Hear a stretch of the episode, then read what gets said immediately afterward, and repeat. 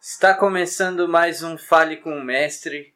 Hoje o entrevistado é o Vitor Galceron. É Vitor mesmo, né? O C é mudo. Isso, tanto faz. Tem gente que me chama de Victor, tem gente que chama de Vitor. Beleza. Ele é formado em design de jogos, é isso? Desenvolvimento de jogos. Desenvolvimento de jogos. Obrigado. Pela Fatec de Carapicuíba e deu aula em 2015. Eu prefiro que você fale novamente os lugares para eu não errar. eu dei aula no CEDASP da Lapa e na UNED da, do Tatuapé. Ele tem 28 anos e é o convidado de hoje. Primeiro, eu gostaria de agradecer a presença por ter aceitado fazer parte da entrevista. É, vamos lá, desde o início, assim desde criança você sempre gostou de videogame, sempre gostou de jogos? Como que foi? Bom, primeiramente, Gabriel, obrigado por, pelo convite. Eu sempre gostei de, de jogos. Acho que quando eu tinha 5 anos, eu ganhei meu primeiro videogame, que foi um, um Mega Drive. Eu tinha aqueles joguinhos também que é, eram 10 reais e vinha aqueles mil joguinhos, aqueles joguinhos de bloquinho que tinha corrida, tinha Tetris, entre outros. Eu, eu sempre gostei muito de, de jogar. É, no caso, existe um. Vários garotos devem sonhar em trabalhar com, com jogos, né? Ainda mais hoje em dia. Como você vê esse crescimento do, do meio dos games e para o garoto que quer entrar nesse meio é difícil, não é tão difícil? Você aconselharia algum caminho específico? Bom, é, assim, desenvolver alguma coisa pode ser difícil, não depende do, do tipo do projeto. É, entrar de fato no mercado é um pouco difícil.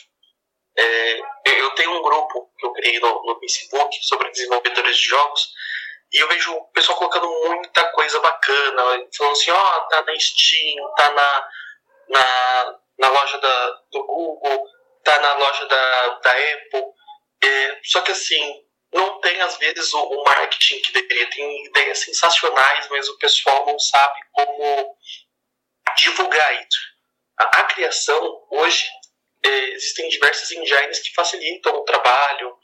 É, para quem está começando, geralmente o pessoal dá muito tempo para isso, ou seja, a pessoa investe tempo. A, o, a dica que eu dou é focar no escopo. Porque muitas pessoas começam a falar assim: Poxa, eu quero fazer um jogo simples que vai funcionar dessa maneira. Só que o pessoal começa a ter mais e mais ideias e, e o que era pelo menos a base do jogo, ela não sai.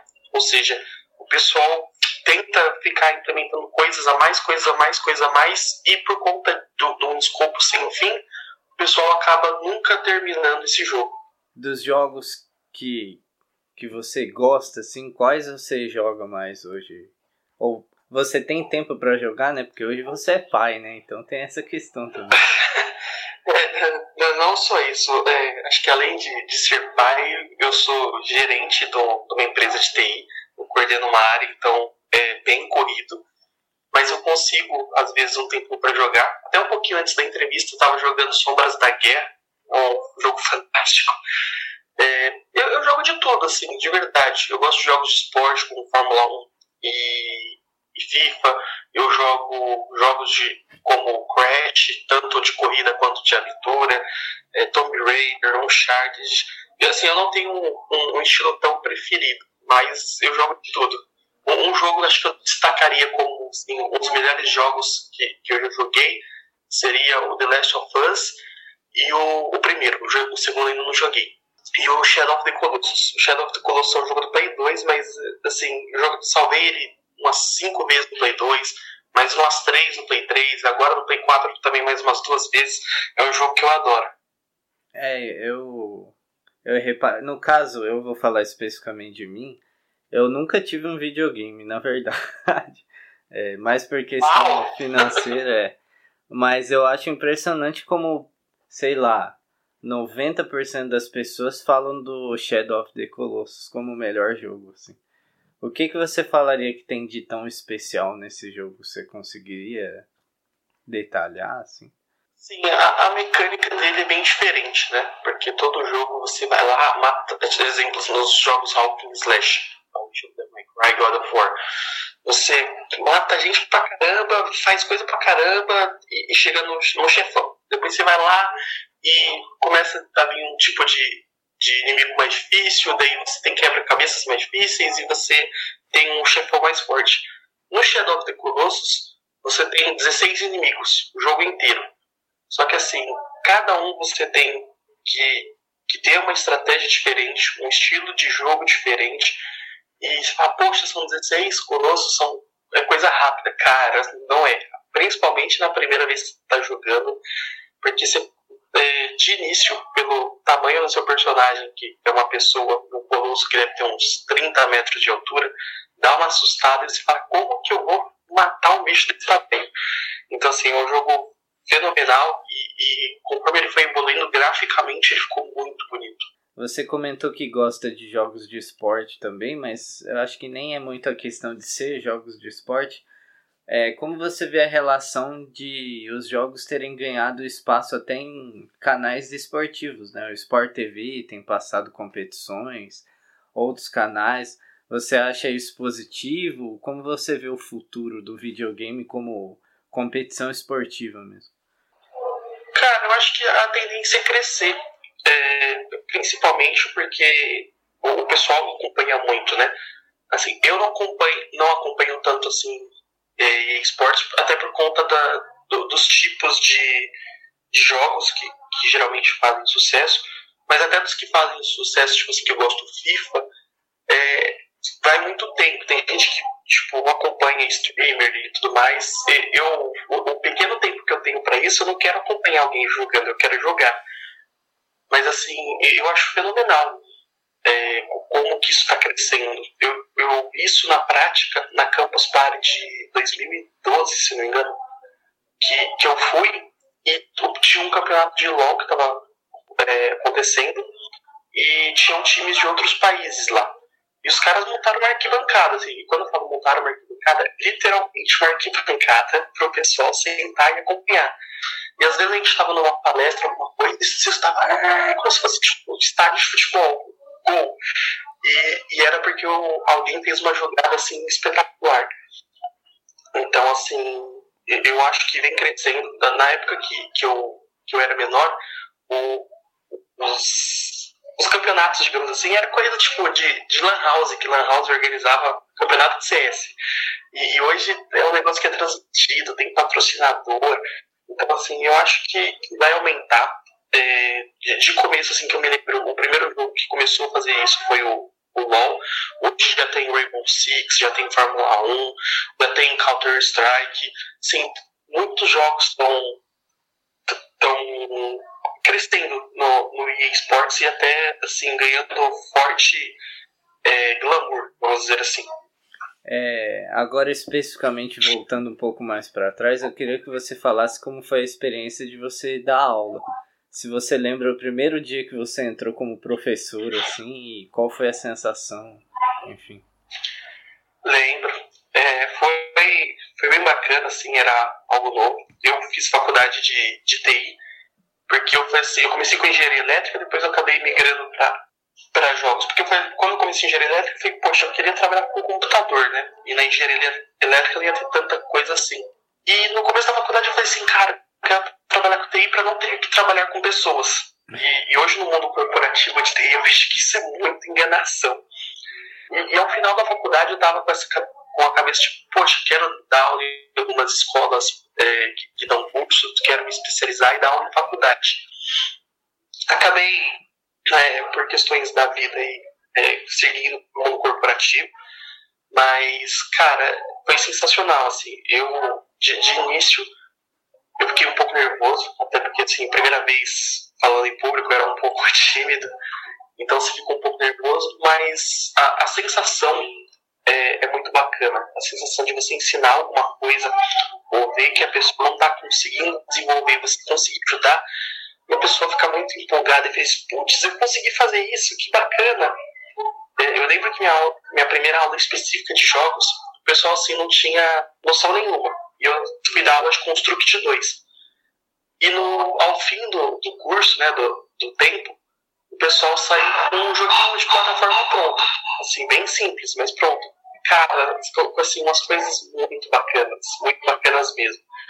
Então, assim, é, eu acho que dar aula é muito gratificante. Considerando a questão de que no Brasil a profissão de professor já não é muito valorizada, mas especificamente em jogos digitais, o que, que você acha que poderia ser feito aqui no Brasil para desenvolver mais essa área, se você tem alguma ideia assim, que nem você estava comentando antes, né, do caminho que a pessoa pode seguir, mas em comparação com outros países, o que, que poderia ser feito aqui para desenvolver melhor essa profissão tanto de desenvolvedor de jogos como de professor de jogos digitais em si? O que, que você acha que falta? Assim? Olha, assim, eu, eu, lembro de quando comecei a fazer a faculdade de jogos, eram poucas faculdades do Brasil que davam esse curso. É, e, e, hoje eu vejo que tem aumentado, até mesmo em, em escolas. O, o CEDASP mesmo, que foi uma das escolas que eu dei aula, quando eu entrei eles não tinham a parte de jogos, eles estavam colocando. Então, assim, eu acho que tem crescido, tem aumentado, mas tanto a parte de, de aula quanto a busca de profissionais de, de cursos específicos aumentaria com o número de empresas de jogos que a gente tem. É, assim, eu, a gente não tem uma empresa de jogos assim, mundialmente famosa que fala, putz, essa empresa é do Brasil. Nós temos algumas empresas que estão começando a, a se destacar e, e mesmo assim não, não é grande. Esse foi até um motivo de eu não seguir na carreira de, de jogos, porque assim, minha filha tinha acabado de nascer, estava terminando a faculdade, eu não eu mandei currículo assim, para as empresas que, que, eu, que eu consegui algum tipo de contato. Só que as empresas são empresas pequenas, são empresas assim com cinco, seis pessoas. E, então, assim, acho que quando o mercado conseguir crescer e se estabelecer de uma maneira boa, eu acho que, que o pessoal vai começar a prestar mais atenção e dar mais ênfase para esse tipo de formação. É, eu, e para encerrar a última pergunta que eu gostaria de fazer, porque tem aquele clichê, esse é antigo já, daquele pessoal que critica videogame porque fala da violência ou porque fala que a criança não sai da frente da televisão, caramba. Eu queria que você falasse os benefícios do videogame, na sua opinião, para a vida da pessoa, assim, no geral. Isso até é algo bacana, né? Assim, eu vou, vou dar uma assim, só para entender o contexto. Meu pai não, nunca gostou que eu e meu irmão jogássemos videogame. Tanto é que ele sempre tentou limitar ao máximo. Tipo assim, só fim de semana, coisas do tipo, mas não, nunca deu muito certo.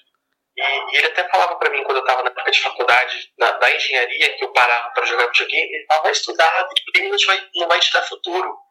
E quando eu entrei na faculdade de jogos comecei a ganhar dinheiro dando aula com isso, eu falei, e aí?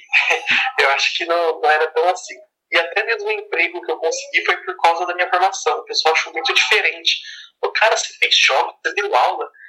E faz cinco anos que eu tô, tô, tô, na empresa que, que eu tô, e assim, de certa forma foi por causa dos jogos que eu consegui tudo isso. Mas assim, no geral, é, desde pequeno os, os jogos, vai, Nintendo, Mega Drive, eles não tinham é, escrito em português. Então, assim, cara, você tinha que se virar com, com inglês. Então, assim, hoje acho que o, o inglês que eu consegui desenvolver foi muito por causa dos jogos. É, eu acho que tem toda uma questão de, de raciocínio também por, por trás. Hoje eu tenho uma filha, cara, comprei Minecraft para ela tem mais ou menos um mês, ela não para de jogar e assim, ela começou a falar termos em inglês, explica, fala como faz, mostra como faz. Então acho que desenvolve muito essa segunda língua, no, no caso, né? Tem, querendo ou não, tem coisas em inglês no jogo. E, e também a parte de raciocínio lógico. Eu acho que, que, que, isso ajuda bastante. Esses acho que são os básicos. Mas dependendo do jogo, é, estimula a criatividade, estimula muita coisa. É, às vezes até a parte mais é, motora, porque você pegar jogos como os do Kinect na época do, do Xbox, tinha muito jogo que, que era feito para desenvolver parte motora da, das pessoas com, com deficiência, de crianças. Então, assim, eu acho que jogos trazem isso sim pra, pra gente. Ok. Tem, tem preferência entre Xbox e PlayStation ou pra você tanto faz? PlayStation, sempre. Até da questão que você falou assim, de poxa, você falou assim, nunca tive um console. É, quando eu tinha o Mega Drive, todo mundo tinha o Super Nintendo. Quando eu tive o Nintendo, todo mundo tinha o PlayStation 1. Quando eu tinha o PlayStation 1, todo mundo tinha o PlayStation 2. É, quando eu tive PlayStation 2, todo mundo teve PlayStation 3. Daí eu, eu consegui finalmente comprar o meu primeiro videogame, que foi o PlayStation 3. E daí eu consegui ficar um ano, digamos assim, com amigos que tinham o mesmo videogame que eu. E depois no 4 agora eu comprei também. E também tô, agora eu tô conseguindo, digamos, acompanhar o pessoal. O 5 eu não vou comprar agora por questões de, de valor. Mas daqui um ano, um ano e meio, talvez eu compre e também vou ficar atualizado, digamos assim. Uhum. Mas eu sou sonista. Bom, é. Eu queria agradecer pela entrevista, por ter, novamente, por ter aceitado a entrevista. É... Como eu falei, eu nunca tive videogame mais por questão financeira mesmo, eu sempre fui mais pobre assim. Aí ano passado que eu consegui comprar um computador que, que aguenta jogos mais recentes. Mais recentes não, acho que ele aguenta qualquer jogo que eu colocar. Então faz pouco tempo eu comecei. Eu sempre fui ruim no videogame, para falar a verdade. Então eu comecei pelo FIFA, que é futebol, que eu sei mais ou menos, aí depois já baixei um Fórmula 1. Então no futuro pretendo baixar outros jogos, inclu inclusive o Shadow of the Colossus, porque todo mundo elogia, eu tenho que experimentar também.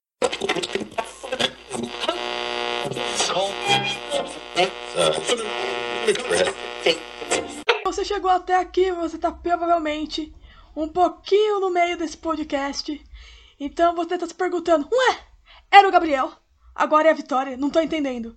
Mas a parte nerd desse podcast chegou para trazer para você o que você queria ouvir. A versão do jogador, além do técnico, é claro. E para isso, eu trouxe o meu convidado, o Pelé. Por favor, se apresente, Pelé. Olá, entende? Eu sou o Pelé. Pode parecer a voz do Bolsonaro, mas não é a voz dele. A, o Pelé ele joga a voz um pouquinho mais para baixo, entende? Mas é, é, eu sou o Ellison Arantes. O, eu não sou o Pelé, eu não sou aquele Pelé que jogava 60 anos atrás, mas eu sou muito bons jogos, entende? É óbvio que eu não te ouço Pelé, tá bom, pessoal? Só, só queria encher o saco de vocês um pouquinho. Eu tô aqui com um grande amigo, Fernando Santos. Bem-vindo, Fernando. Pode se apresentar de verdade agora. Muito obrigado, muito obrigado. É, é um prazer, primeiramente, estar participando do, de um podcast é, e principalmente, né, tá, tá, é, é, um, é um podcast ainda de uma pessoa que eu, que eu admiro muito, que é, que é a Vitória, né? E eu é, sou o Fernando, tenho 23 anos, vou começar assim, né? Eu sou jogador há muito tempo, jogo, jogo casualmente, sou, jogo hoje Wild Rift, que é League of Legends, né? Já joguei um monte de jogos por aí. E sou um cara que faz, que já fez teatro, que é rodado, né? Já, já fiz muita coisa por aí. Gosto de dublagem. Então sou, então pode-se dizer que eu sou um pouco inserido nessa parte nerd, né? Do, do, do, dos jogos, do geek, de tudo, né? Com certeza, se você pegar um dicionário ilustrado e procurar nerd, tem uma foto do Fernando. Eu juro que tem, pode procurar. Qualquer edição, Companhia das Letras, Saraiva, Intrínseca, qualquer um que você comprar, é uma foto do Fernando. Eu juro. Pode procurar, pode procurar. Tá lá do lado da foto do Mickey, tá bom? Do Mickey? Oh, porque eu também sei fazer a voz dele.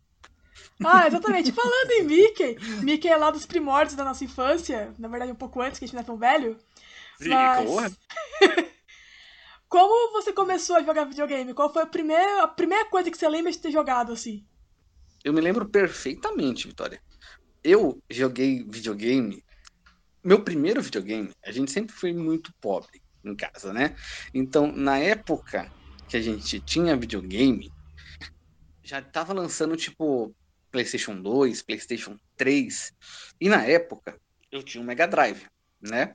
Na, na época eu tinha um, um, um, um, Mega Drive 3 que eu comprei usado de um amigo meu. Eu tinha lá para os 12 anos, 12 anos provavelmente. 10, 12 anos. E eu lembro que essa foi a primeira experiência que eu tive com videogame. Peguei um, um Mega Drive antigo que o cara não queria mais. E ali eu comecei a me apaixonar por videogames e por consoles antigos. Então eu gosto muito. E o primeiro jogo que eu já joguei foi Last Blade.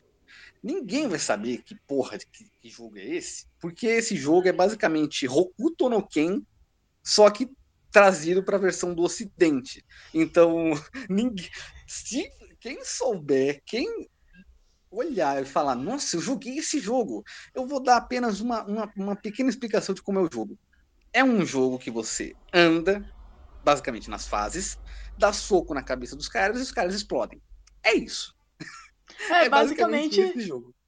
Basicamente todo jogo de Mega Drive. Basicamente. Mas claro que eu joguei outros jogos como, como Golden Axe, Streets of Rage, é, The King of Fighters, que eu sou muito fã. É... Ah, achei que você não ia falar. Não, é claro que tenho, tenho que citar. Tenho que citar. Inclusive, isso que acontece com o jogo que você estava falando, acontecia com muito jogo da, dos videogames da SEGA. Muitos. Muito. Eu tenho eu tenho um Master System, que foi meu primeiro videogame também, o um Master System 3 usado. Aquele compacto que vinha com Alex Kidd na memória. Então, e eu joguei eu joguei muito o jogo da Turma da Mônica. Só que o jogo da Turma da Mônica não existe. Não existe. É uma puta de uma cópia pirata.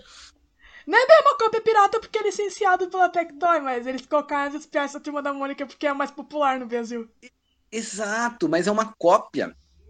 Eu não de um lembro jogo. jogo. Também não lembro, Vitória, não lembro, mas é uma cópia de um jogo e todos os sprites do jogo são reciclados.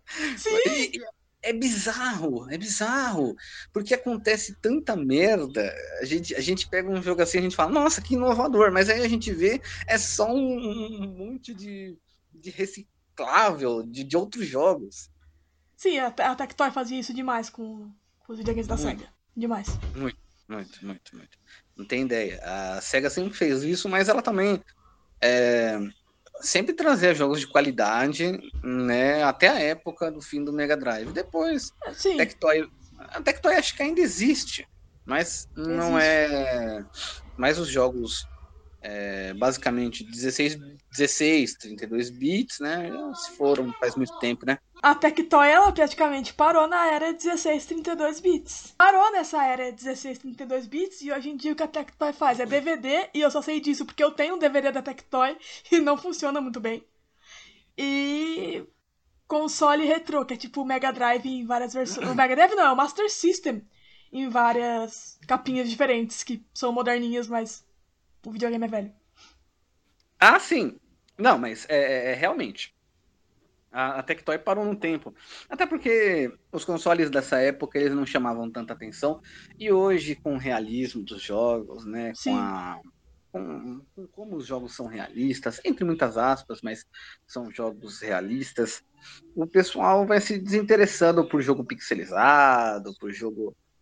É, por jogo de cartucho, né? Por mais que seja uma coisa que que traga a nostalgia, mas só para quem viveu a época ou para quem tem ou para quem quer viver a época de um jeito diferente, né? Mas é, hoje os jogos são uma pegada mais diferente, né?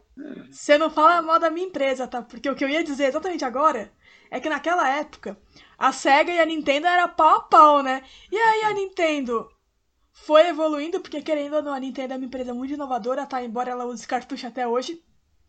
E tem o gráfico um pouco pior. Pior, não de, de pior de verdade. Mas é um gráfico mais desenhadinho, um gráfico mais animadinho do que os gráficos do, da Play da Sony e da Microsoft que tenta ter um realismo. A Nintendo fala que realismo o quê? Quer jogar videogame ou quer ver filme?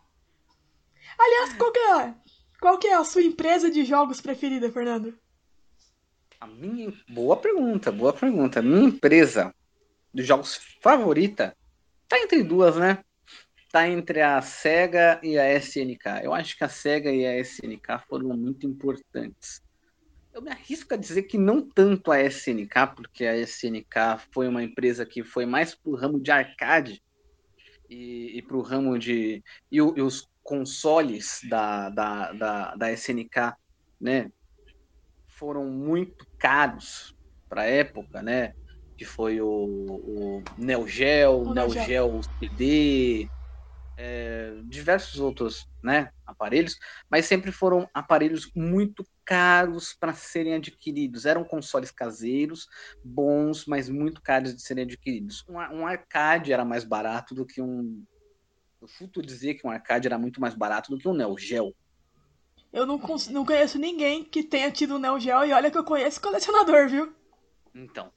Neo Geo é muito, é muito difícil de, de alguém ter um Neo Geo bom, barato e, e, e, né? É difícil, é difícil, porque o Neo Geo, o Neo Geo ele é muito bem feito. Eu, eu, eu acho ele muito bem feito, um, um, um console incrível, com diversos jogos muito bons.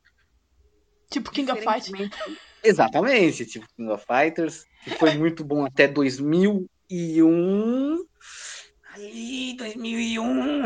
É, depois do, da versão de PlayStation já deu uma decaída da versão do Play 1. A versão do ah, Play 1 já é meio travada. Já fala, o é que, que eu tô jogando? Infelizmente, é, é, é, era uma versão capada, né? Era uma versão bem capada. Eu acho que eu vou ter que encontrar um outro lugar, porque tá batendo sol na minha cara. Mas é, era uma versão mais capada da SNK para outros aparelhos. Porque, por mais que o PlayStation fosse potente para aquela época, os jogos da, da, da SNK sempre foram muito pesados, muito, muito difíceis, com, muito, com muita pixelização, muito gráfico, e isso daí eh, ajudava a, a fuder o, o, o console. Era só você ver, vai, The King of Fighters 97. The King of Fighters 97, se eu lembro bem, tem um, tem um bug que dá, que é burn over, que é um quando você dá muito efeito na tela, basicamente congela e você não consegue jogar mais. E passou um. É o 97. Exatamente. E aí, basicamente, dá burnout ou burnover, né? Que trava, congela e simplesmente você não joga mais. Você só joga se reiniciar um aparelho. É maravilhoso. É coisa de, é, coisa de aparelho antigo que te lascava às vezes. Exato, exato. Mas e... É, essas são as duas empresas. E jogo preferido, qual que é? Eu? Ó, jogos preferidos. Hum... The King of Fighters 94. Eu sabia. 96. Hum... 97? Ultimate? Mortal Kombat 3. Pô, Mortal Kombat 3 é demais, é o melhor Mortal Kombat que teve. Desculpa a sociedade.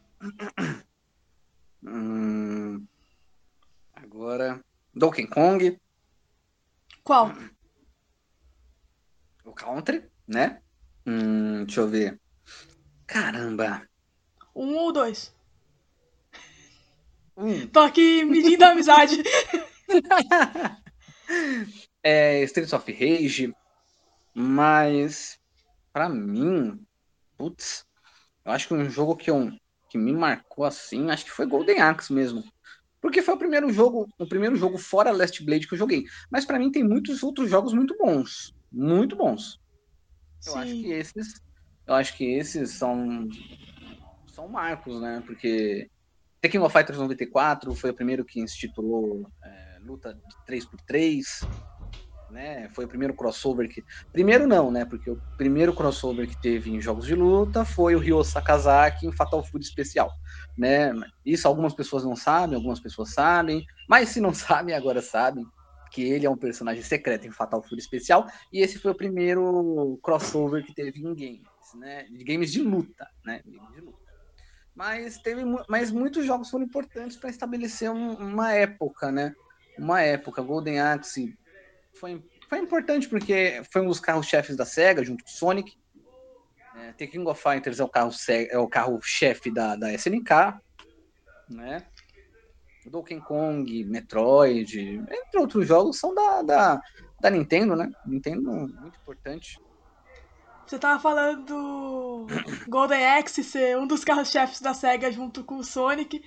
Porque eles enterraram o Alex Kidd e hoje em dia ninguém sabe que Alex Kidd existiu. Exatamente. Você fala. Você fala um negócio desse pra gurizada, a gurizada fica, não, porque a SEGA é aquela empresa do Sonic, né? Nem do Golden Axe, lembra? É aquela empresa do Sonic, né? Não lembra. Não lembra é... de Streets of Rage, não lembra de, vai... Nossa, um jogo muito sombrio. Não sombrio, né? Mas vamos dizer que é um jogo sombrio, mas não é tão lembrado por ser SEGA, né? É só um jogo, né? Mas Eternal Champions, que era um jogo muito bom, que era uma, basicamente não uma cópia de Mortal Kombat, mas era bem sangrento também. Ninguém, ninguém acha que conhece, mas se jogar, jogue que, por mais que tenha os gráficos uh, medianos para época, era um, era um jogo que tinha muita violência gráfica, né? Mas depende muito da pessoa. Se você for uma pessoa que não gosta de violência gráfica, não jogue esse jogo. Eu acho que depende muito do gosto da pessoa, do gênero.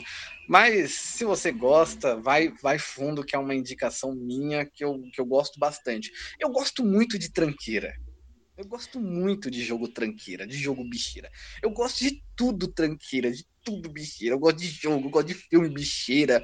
Eu, eu, gosto de filme B, ruim. Eu gosto. Nossa, eu tenho. Eu tenho. Acho que eu sou masoquista. O, o Fernando é o cara que assiste Sharknado e vai procurar o jogo do Sharknado pra jogar. Ah, se eu ver, com certeza eu vou procurar. Seguindo com a entrevista, eu queria te perguntar uma coisa antes de partir para outro tema. Eu queria claro. te perguntar entre console, PC e PC você pode incluir emulador também. E celular, qual você escolhe?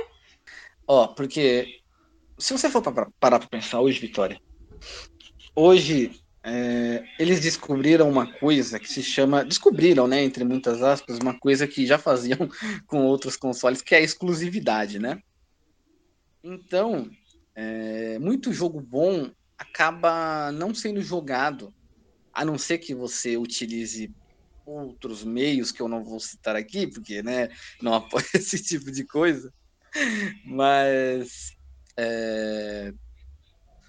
olha, console é muito bom, mas é muito caro pelo que oferece.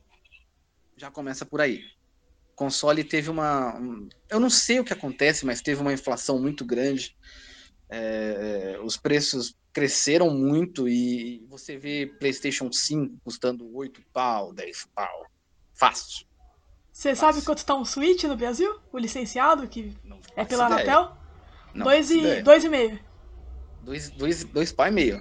Dois pau e meio Switch, que não é um videogame que é tão recente. Então. Dois pau e meio. Olha só. Mas é, é, é uma boa pergunta. Eu gostei dessa pergunta porque hoje Hoje você parando para pensar, ô, Vitória, é, é, muito complicado, né? Porque se você usa console, você vai estar tá capado de alguns jogos que só tem no, no, PC. Ou se você só joga no PC, não vai conseguir jogar alguns jogos que tem no console porque seu PC não é bom. Se você joga no mobile, você é zoado porque os outros. porque as outras duas plataformas o pessoal fala que é melhor. Mas eu, eu acho que eu prefiro PC eu prefiro o PC. Por mais que seja você não tenha um PC bom, você pode jogar qualquer jogo que você queira, por mais que sejam por outros meios, que eu não vou falar aqui que eu não apoio, né, esse tipo de coisa, mas que o pessoal utiliza porque, né, é, a internet é uma terra sem lei, né, todo mundo sabe disso. É, eu acho que o ramo mobile tem crescido muito. O ramo mobile tem crescido muito e vai crescer mais ainda é com free, seja com Free Fire, seja com PUBG, seja com Mobile Legends, seja com LoL Wild Rift, porque o LoL Wild Rift chegou para não para não para dominar, mas né, é, é, são jogos diferentes para categorias diferentes, para pessoas diferentes. Mas o ramo mobile ele tem crescido muito porque muitas pessoas têm o sonho de, de, de, de querer jogar lá fora né? Jogar lá fora, querer ser uma pessoa, uma pessoa boa, dar dinheiro para sua família, é... porque elas vêm, por exemplo, no caso do Free Fire, que é o caso mais, que eu posso dizer mais emblemático, é que o pessoal olha assim, o pessoal fala e vê, vê e fala, né? Pô, os caras conseguiram, os caras saíram da favela e conseguiram. Pô, por que, que eu não consigo? Tá ligado? Por que, que eu não posso? Por que, que eu não, não, né, não posso jogar? Não posso jogar, não posso me esforçar um pouco para tentar jogar lá fora, para tentar arrumar minha vida. Né? Mas claro que é muito difícil de você arranjar pro players em mobile, né? Mas o mobile tem crescido muito. O mobile tem crescido muito e vai crescer muito se tiver o suporte correto das empresas, da, da das empresas que fizeram o jogo, das empresas que, que patrocinam, dos torneios, né? É, é, mas você pode ver que o ramo mobile vai crescer muito. E Até. aí, muita gente, quando acontece, por exemplo, uma chacina numa escola, chacina na escola, fala, não, mas não. O, o cara que cometeu a chacina jogava videogame e ouvia Marilyn Manson, não, pé, jogava videogame. Estamos no tema videogame. e aí culpam os jogos violentos, como teve o caso recentemente aqui na Zona Norte, pertinho da gente, do rapaz que assassinou a Sol, que é uma youtuber, streamer de games famosa. Menino que jogava Call of Duty mata gamer. Menino mata menina por causa de jogos de videogame. Cara mata garota por causa de jogos de videogame. Todo mundo culpando o Call of Duty. E eu queria te perguntar sobre isso. Videogame e violência, alguma relação? Olha, para mim eu acho que é mais correto dizer por que, que não falam a verdade, né? Porque, tipo, como eu posso dizer? Eu acho que essa, na, na época eu vi muita matéria tendenciosa, né? Muita matéria tendenciosa. Não vou dizer que todo mundo agiu de má fé, mas alguém agiu né? Eu acho que é muito fácil você colocar você colocar a culpa a culpa num videogame. Eu acho muito fácil. Eu acho muito fácil você tirar a índole, você tirar a, a, o psicológico, você tirar o, o, a afetividade, o ódio da pessoa desse crime. Eu acho que é muito fácil né? não só desse crime, mas de tudo que envolve essa, essas coisas que acontecem com, com atentado relacionado a jogo, né? Eu acho que isso aí é muito fácil, é muito fácil. No caso dele, ele queria, pelo que disse, pelo que eu, pelo que eu tinha visto na época, por, por comentar, por, por reportagem até do, do, do da, de uma da emissora lá, do, do, do bispo lá, que não vou falar o nome, não vou falar o nome, né? Para não dar coisa. Mas todo mundo já sabe porque eu falei bispo, bispo né? Mas tudo bem. É, que, que ele queria fazer é, atentado, queria é, atentar contra a Igreja Católica, e que ele tinha um livro com várias coisas, sabe? Eu acho que isso daí nunca vai se resolver, porque ele literalmente era perturbado. Ele apenas colocou a frustração, a raiva dele ao meu ver, não estou falando que isso é o correto, mas ao meu ver, ele colocou toda a frustração, o ódio, a, a, a psicopatia, a confusão que talvez ele está sentindo dentro de um jogo. E eu acho que videogames não fazem isso, não criam isso. Porque eu acho que uma pessoa saudável, uma pessoa saudável sabe distinguir o que é a realidade do que é a ilusão, do que é um jogo. Você não vai sair na rua aplicando Tiger Uppercut em todo mundo porque você acha que é o Sagat. Você não vai ficar fazendo isso. Você não vai dar o secretão do, do, do, do Kusanagi, do, 2000, do, do KOF 2002 UM, numa pessoa. Você não solta fogo pelas mãos, tá não, ligado? Não, sair soltando Hadouken nas pessoas. Exatamente. Você não vai, você não vai fazer isso. Jogos, Pulando em tartaruga. Exatamente. Não vai sair fazendo isso, tá ligado? Os jogos. Tem jogos violentos?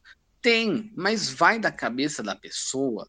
Vai da cabeça da pessoa saber se ela tá ou não jogando aquilo e se aquilo tá favorecendo ou não ela. Entende? Agora, a pessoa. Agora, colocar a culpa num jogo que é algo basicamente feito para entretenimento tá ligado? É algo feito para entretenimento, colocar a culpa nisso do que colocar na índole, do que colocar no cuidado que tiveram com essa pessoa, do que colocar com a saúde mental que ela tinha ou não tinha, não sei. E, e usando esse caso de exemplo, não sei menos ainda, é muito fácil. E eu acho que jogos não fazem isso. É muito fácil demonizar o videogame e esquecer de corrigir os problemas que a gente já tem dentro da sociedade mesmo. Mas eu e o Fernando vamos ficando por aqui. Eu espero que o Gabriel consiga cortar. Calma. Se ele não conseguir cortar pouca coisa, eu vou fazer questão de chamar o Fernando de novo para ter episódio só pra gente falar de coisas nerds e de dublagem, porque vai ser divertidíssimo. Muito apoiado, muito apoiado. E eu. Ué, pouco minha. Você, você muito apoiada.